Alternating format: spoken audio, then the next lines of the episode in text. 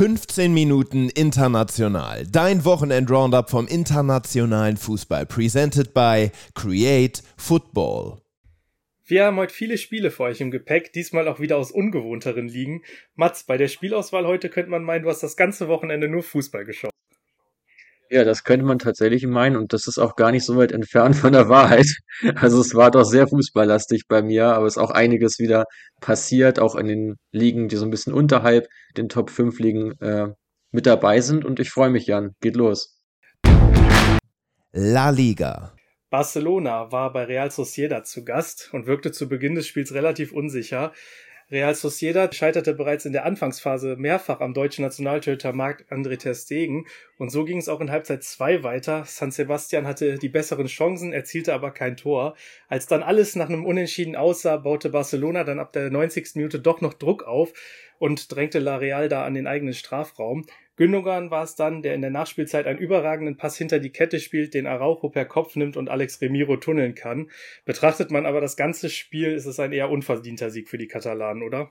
Schon. Und ähm, nur zweimal seit dem 24. April 2022 hat eine Mannschaft mehr Ballbesitz in der Liga gehabt als der FC Barcelona, wenn man eben gegen Barca gespielt hat. Das war zum einen Real Sociedad, nämlich an diesem besagten Tag, und zum anderen Villarreal, die das geschafft haben. Also kommt auch nicht allzu oft vor, zeigt man mal mehr die Dominanz, die auch von La Real ausgeht. Ganz starkes Spiel gemacht und Testegen hast du schon angesprochen.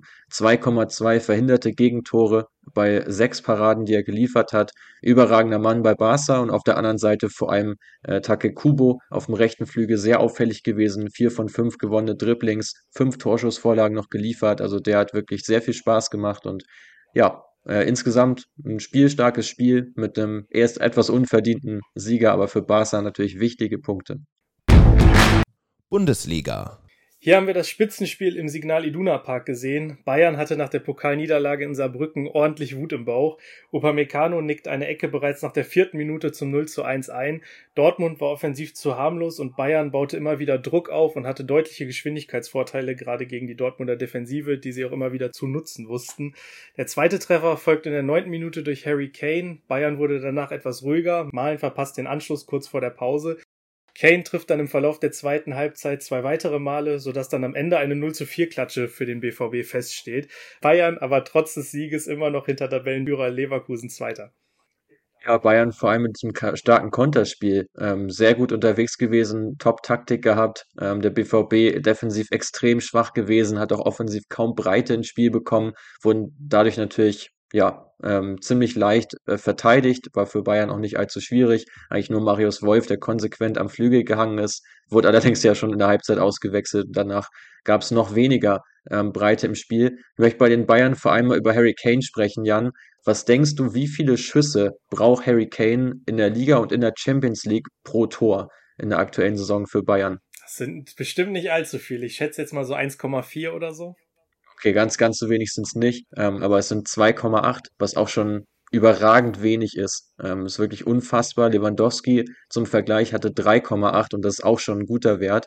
Und dazu, ja, bei Harry Kane jetzt schon sieben Assists. Das sind so viele wie bei Lewandowski in der ganzen Saison 21, 22 für Bayern. Dazu Leroy Sané, der komplett in Topform ist, äh, bietet sich immer wieder progressiv an, ähm, versucht eben per Lauf, per Pass Gegenspieler zu überspielen. Fast sieben schusserzeugende Aktionen hat er pro 90 Minuten, eine extreme Boxpräsenz. Also die beiden machen momentan den Unterschied aus und insofern ein völlig verdienter Sieg für den FC Bayern. Serie A. Hier hat Bologna gegen Lazio gespielt und Lazio hatte auch eine Riesenchance nach einer Ecke in der 17. Minute. Luis Alberto war da ganz frech und hat die direkt aufs Tor gedreht. Der Torhüter von Bologna ist aber noch dran gekommen, aber auch ähm, ja, die Abwehr wurde dann nochmal gefährlich. Geht am Ende dann aber deutlich drüber der Schuss, der da als Nachschuss kam. Lazio generell viel zu ungenau mit seinen Abschlüssen in der Partie. Elf Torschüsse hat man verbuchen können, aber nur ein einziger ging wirklich aufs Tor. Vier gingen vorbei, sechs wurden geblockt. Und so ist es Louis Ferguson, der Torschütze des Tages wird. Nach einem Klassepass von Joshua Zirkze trifft er dann nach der Pause und das reicht Bologna für den Sieg. Die schieben sich damit auf Rang 6 vor, während Lazio auf Rang 10 abrutscht. Genau, Ferguson hast du schon angesprochen, absoluter Transfer-Coup gewesen im Sommer, kam er für dreieinhalb Millionen aus Aberdeen, jetzt schon sein fünfter Scorer im elften Spiel, besticht auch vor allem über seine hohe Laufbereitschaft im Spiel von Thiago Motta, die ja meistens im 4-2-3-1 auflaufen, er häufig auf dieser zentral offensiven Position mit unterwegs. Generell Bologna, die sich ganz schön mausern gerade, so ein bisschen die graue Maus der Liga ja jahrelang immer so bei Platz 10 rum eingetrudelt. Jetzt, ähm, ja, ein weiterer Sieg, die einzige Niederlage bisher am ersten Spieltag gewesen, seitdem ungeschlagen, nur acht Gegentore, ein Topwert und insgesamt, ja, besticht die Mannschaft vor allem durch diese Defensivarbeit. Auch hier wieder ein recht chancenarmes Spiel. Lazio allerdings auch mit kaum Durchschlagskraft und insofern Bologna ein Team, das man sich durchaus mal merken kann, ähm, überperformen momentan. Rest der Welt. Hier schauen wir zuerst in die Championship nach England. Da unterliegt Leicester nämlich Leeds durch einen Treffer von Rüther mit 0 zu 1. Trotz 66% Ballbesitz und einer Passquote von 91% gelingt dem Team kein Treffer. Der erst 19-jährige Fatavu konnte trotz der Niederlage glänzen und auf sich aufmerksam machen, hat zwei Schlüsselpässe in der Partie gespielt, sechs Dribblings angesetzt und zudem konnte er drei erfolgreiche Flanken und fünf erfolgreiche lange Pässe spielen. Das lässt sich für ein einzelnes Spiel, denke ich mal, deutlich sehen. Und Leicester bleibt Tabellenführer und Leeds auch auf Rang 3. Genau, also Spitzenspiel. Ähm, Im Endeffekt für Leicester ja schon ja, fast ein Sechs-Punkte-Spiel gewesen, hätten sich noch weiter distanzieren können, haben so aber ja immer noch genügend Vorsprung. Erst die zweite Saisonniederlage marschieren ja gemeinsam mit Ipswich vorne weg, darf man hier auch nicht unterschlagen. Die sind auch Zweiter, auch schon ein bisschen Punktepolster unterwegs vor den Rängen 3 bis 5. Ja, Leicester, sehr viel Beibesitz, aber kein einziger Schuss ähm, hat den Weg gefunden aufs Tor von Melee. Ähm, äh, Kasten der Whites, Leeds dagegen mit 1,7 Expected Goals, der verdiente Sieger. Generell kaum lange Bälle auf beiden Seiten und Leeds mit 84 Prozent ähm, angekommenen progressiven Pässen. Also die haben es wirklich unfassbar gut geschafft, Leicester immer wieder zu überspielen, immer wieder Gegenspieler aus dem Spiel zu nehmen per Pass. Vor allem James auf rechts und Somerville auf links oft gesucht und auch gefunden. Abdul Fatawu hast du schon angesprochen und auf der anderen Seite ähm, oder vielmehr im Kasten von Leicester äh, der junge Keeper Hermansen, der Däne, wieder eine starke Partie von ihm. Ja, ähm, so ein bisschen im, im Schatten, sage ich mal, der Offensivspieler bei Leicester City starke Partie, trotzdem Saisonniederlage nicht zu verhindern gewesen. Leeds gewinnt das Ding. Weiter geht's in Südamerika. Da haben wir das Finale der Copa Libertadores gesehen und gespielt wurde da im Maracana in Rio de Janeiro. Boca traf da auf Fluminense. Quirin war sogar vor Ort. Der würde ich bestimmt in den nächsten Wochen nochmal davon berichten. War bestimmt ein Riesenerlebnis. Fluminense geht in der 36. Minute in Führung, als Kano aus der Drehung flach ins linke Eck trifft. Der Stürmer hat damit 13 Treffer in dem Wettbewerb erzielt und damit mehr als die gesamte Boca-Mannschaft. Der Ausgleich folgt trotzdem in der 72. Minute, da Fluminense immer passiver wurde und teilweise mit neun Spielern im eigenen Strafraum verteidigte. Mit dem 1 zu 1 geht's dann auch in die Verlängerung und da trifft John Kennedy nach starker Kombination in der 99. Minute zur Führung für Fluminense, feiert dann natürlich auch ausgelassen mit den Fans in der Kurve, sieht dann in der Folge aber dafür die gelbe, zweite gelbe Karte der Partie und muss damit vom Feld. Die Unterzahl für Fluminense hielt aber nicht lange an, da Fabra sich auf Seiten von Boca wenig später zu einer Tätigkeit hinreißen ließ und ebenfalls ebenfalls einen Platzverweis erhielt. Das ist der erste Copa Libertadores Sieg für Fluminense. Da war bestimmt einiges los in Rio, oder Mats? Und wie? Also ich habe die Bilder verfolgt in Quirins Instagram Story. An dieser Stelle viele Grüße nach Südamerika. Der müsste jetzt auch bald wieder auf dem Rückweg sein. Und äh, ich habe da Bilder gesehen vom Maracanã zwei Stunden vor Anpfiff, wo alle Fans gefühlt schon da waren und schon mächtig Stimmung gemacht haben. Also wirklich unglaublich, was da los war. Ähm, ja, im Endeffekt äh, musste man fast davon ausgehen, dass Fluminense das Ding hier macht. Boca Juniors nur ein einziger Sieg nach 90 Minuten aus den letzten zehn Spielen wett wettbewerbsübergreifend. Das ist natürlich nicht allzu viel. Diese Serie setzt sich jetzt leider auch fort. Erste Hälfte schon ganz klar auf Seiten der Brasilianer gewesen. Die haben fast 70 Prozent Beibesitz gehabt, haben Boca da ziemlich an die Wand gespielt. Am Ende des Tages ähm, die Argentinier auch nur mit 0,5 Expected Goals in 120 Minuten, also unglaublich wenig. Und im Endeffekt ähm, ja, war das dann so, dass eben die Brasilianer mit diversen Ü30-Spielern, darunter ja Marcelo, Felipe Melo und auch Ganso, die man noch aus Europa ganz gut kennt, im Schnitt 32,2 Jahre alt die Mannschaft, also wirklich unglaublich. Zwei Talente auf beiden Seiten will ich aber trotzdem noch hervorheben. Auf der einen Seite Valentin Barco äh, bei Boca Juniors auf dem linken Flügel, Argentinier, 19 Jahre alt, hat da jetzt so seine ersten Spuren hinterlassen, ähm, wird mit ja schon einigen großen Größen im argentinischen Fußball verglichen. Dem wird eine ganze Menge zugetraut in Südamerika und vor allem und für mich auch der beste Spieler im Finale, André, ähm, zentraler Mittelfeldspieler, sieben von neun Zweikämpfen gewonnen, 95 Prozent Passquote, auch so sein Markenzeichen, so eine unfassbare Ballsicherheit. Der steht vor einem Europawechsel mit 22 Jahren. Ähm, definitiv jemand, dem eine ganze Menge noch zuzutrauen ist in Europa. Also den denke ich, dürfen wir bald ähm, aus nächster Nähe betrachten, äh, wenn er über den Teich wechselt. Weiter geht's im Ligabetrieb. In Belgien behält Anderlecht auswärts in Brügge die Oberhand. Gegen Cercle steht am Ende ein 0 zu 3 auf der Anzeigentafel. Kaspar Dolberg mit einem Treffer und einer Vorlage in der Partie, den kennt man ja noch aus der Bundesliga. Anderlecht außerdem sehr effizient. Von fünf Schüssen aufs Tor hat man drei versenken können. Defensiv kann man aber auch noch Allstar Jan Vertongen hervorheben, der für Anderlecht vier Interceptions, fünf Klärungsaktionen und vier geblockte Schüsse verbuchen konnte. Absolut, da hast du schon einige angesprochen. Äh, generell ja Anderlecht nach einer völlig verkorksten Saison 22, 23 jetzt endlich wieder auf einem Spitzenplatz. Klares 3 zu 0, Cercle Brügge ja auch gut in die Saison hineingekommen, also schon ein recht adäquater Gegner.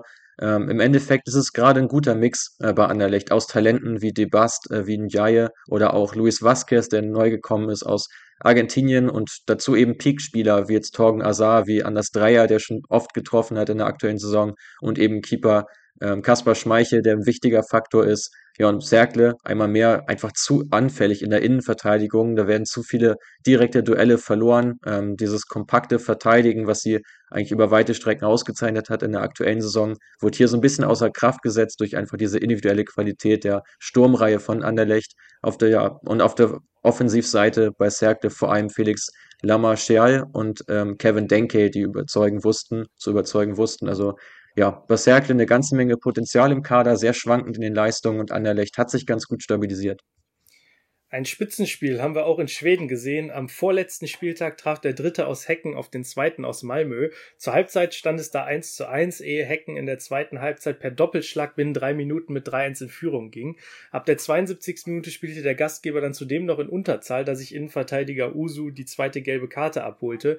Malmö verkürzte in der 81. Minute durch Stürmer Kiese Telin zwar nochmal, aber Hecken hatte die direkte Antwort parat, sodass der Tabellendritte ja drei wichtige Punkte mitnimmt und Malmö drei ganz wichtige Punkte eben nicht bekommt. Und äh, das ist fast schon noch das Entscheidendere. Ich fange mal mit Malmö an, weil jetzt hier in Schweden ganz schön viel los ist äh, vorm letzten Spieltag. Also insgesamt natürlich eine ganz bittere Pleite für Malmö, die äh, zu Hause jetzt gegen Elfsborg, nämlich gegen den direkten Konkurrenten, das entscheidende Spiel um den Titel haben. Also beide Mannschaften können diesen ähm, Titel holen. Ähm, Elfsborg jetzt natürlich im Vorteil durch diese Niederlage von Malmö, den würde ein Unentschieden reichen und bei Gleichstand würde die bessere Tordifferenz ähm, das Ganze entscheiden. Also alles spitz auf Knopf in Schweden. Beide letzten Spiele zwischen diesen beiden Mannschaften gingen übrigens an Elfsborg, also an den Außenseiter, das Hinspiel sogar glatt mit 3 zu 0.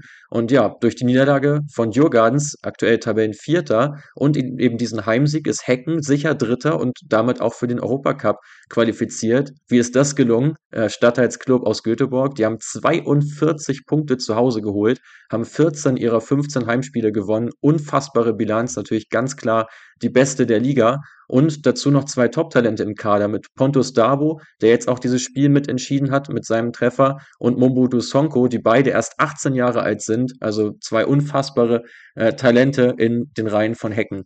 Ja, und Malmö auf der anderen Seite recht wechselhaft äh, gewesen, haben ja in dieser Saison auch beide Duelle mit Mielby zum Beispiel verloren. Ähm, also für die, ja, wird das jetzt ein Do-or-Die-Spiel. Mich würde es nicht verwundern, wenn Malmö das zu Hause auch nicht packt. Also wir sind gespannt, äh, wie das Ganze ausgeht in Schweden.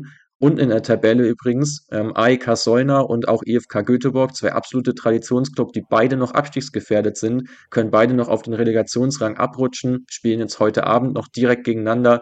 Einer von den beiden wird sich dann retten und der andere vermutlich am letzten Spieltag, weil eben Bromma Pekanja, ähm, die gerade auf dem Relegationsplatz stehen, noch ein schweres Spiel haben gegen eben äh, Hecken, die jetzt zwar durch sind und sicher Dritter, aber natürlich eine sehr hohe individuelle Qualität mitbringen und da sicherlich nichts abschenken werden. Trotzdem, man sieht hier, wie diese Diskrepanz gerade in Schweden auch auseinandergeht zwischen den Clubs, die sehr gut gearbeitet haben in den letzten Jahren, Elfsborg und Hecken vor allem, und den Clubs, die da doch sehr viel verpasst haben, wie eben Solna und auch Göteborg. Team der Woche. Hier haben wir diese Woche direkt zwei mitgebracht. Wir starten mit der PSV aus Eindhoven und die überrollen am Wochenende den Aufsteiger aus Almelo mit sechs Treffern und sechs verschiedenen Torschützen. Man hat die Tabellenführung damit erfolgreich ausgebaut und hat bereits sieben Punkte Vorsprung auf Feyenoord und noch keinen einzigen Punkt in dieser Saison liegen gelassen. Und in elf Spielen hat man unfassbare 41 Tore erzielt. Ja, eine absolute Offensivpower und das ja trotz der Abgänge von Sangaré im Mittelfeld und Xavi Simons, der ja nach Leipzig gegangen ist. Also hätte man so jetzt auch nicht erwartet. Insgesamt überragend im Team Joy Fairman, den wir ja auch schon des Öfteren angesprochen haben, ähm, der eine überragende Rolle im Mittelfeld spielt, nochmal wichtiger geworden jetzt durch diesen Abgang eben von Sangaré und insgesamt jetzt in diesem Spiel gegen Almelo neun Großchancen kreiert, dreimal noch Aluminium getroffen, also wirklich offensiv eine einzige Wucht, eine einzige Macht. Ja, und von der Offensive geht's in die Defensive, denn unser zweites Team der Woche ist Rayo Vallecano und die konnten bei den Königlichen einen Punkt entführen. Durch ihr starkes Defensivbollwerk, das bis zum Ende gehalten hat, hat man sich ja 0 zu 0 ermauert. Tabellarisch steht das Team aus dem Vorort von Madrid auf Rang 9 und konnte aus zwölf Spielen schon 18 Punkte mitnehmen. Genau, und die sind jetzt seit zehn Spielen unbesiegt in der Liga. Finde ich auch eine unfassbare Bilanz, vor allem, weil jetzt, sie jetzt auch einige Hochkaräter in den letzten Wochen mit dabei hatten. Einen Punkt jetzt eben im Stadtderby geholt bei Real Madrid. Real zu Hause übrigens zuletzt torlos am 29. Januar diesen Jahres. Also ist doch auch eine ganze Weile her. Ja, insgesamt Vallecano mit einem Abwehrbollwerk im 4-1-4-1-System, das vor allem aus dem Torwart und den beiden Innenverteidigern besteht. Dimitrievski im Tor, der seit Jahren eine sehr konstante Rolle spielt, ähm, auch schon mit einigen Topclubs so als Nummer zwei in Verbindung gebracht wurde. Und in der Innenverteidigung vor allem Lejeune und Momin, die ein sehr defensiv star starkes Zentrum äh, bilden, sehr zweikampfstark, viele Interceptions auch, ähm, erobern dort immer wieder die Bälle im Defensivverbund. Also beide oder vielmehr alle drei für mich absolut unterbewertet. Spieler der Woche. Wer an fünf Treffern beteiligt ist, wird auch zu Recht unser Spieler der Woche. Jeremy Doku von Manchester City erzielt einen Treffer beim 6 zu 1 Erfolg gegen Bournemouth selbst und bereitet vier weitere vor. Zudem hat er fünf Schlüsselpässe und fünf Dribblings gezeigt und jeweils damit die meisten der Partie. Ja, und trotzdem noch unfassbar, dass diese fünf gewonnenen Dribblings ähm, auch noch ja weit unter dem liegen, was er normalerweise aufbietet. Also es ist wirklich ein unfassbarer Spieler. Äh, du hast es angesprochen, ein Tor, vier Vorlagen jetzt in der Partie, eine Passquote von 95 Prozent als Flügelspieler ähm, auf, den, äh, auf den Platz gezaubert. Und dieser Mann, der Belgier, kommt auf, auf 90 Minuten gerechnet auf über 13 Dribblings, gewinnt mehr als zwei Drittel davon, wirklich unfassbare Werte und für mich auch der beste Dribbler in Europa zurzeit. Also ich sehe ihn mal mindestens auf einer Stufe mit einem Vinicius Junior beispielsweise oder auch mit dem Leroy Sané. Also Doku, ein Name, den man sich spätestens jetzt unbedingt merken sollte. Der hat ja auch in den letzten Jahren für Stade schon für ordentlich Furore gesorgt und ist jetzt auch in der Premier League vollends angekommen mit dieser Scorerbilanz. Absolut. Und er ist mit seinem Team ja dann jetzt auch wieder gefordert in der Rückrunde der Gruppenphase der internationalen Wettbewerbe. Newcastle spielt unter anderem gegen Dortmund und Neapel empfängt Union. Ich würde sagen, habt eine angenehme Woche und für die letzten Worte übergebe ich an Mats. Vielen Dank. Ich freue mich auch auf Champions League ähm, bei mir im heimischen Volkspark, nämlich zwischen Donetsk und Barca, werde ich mir morgen geben. Gute Woche euch allen. Bis dann.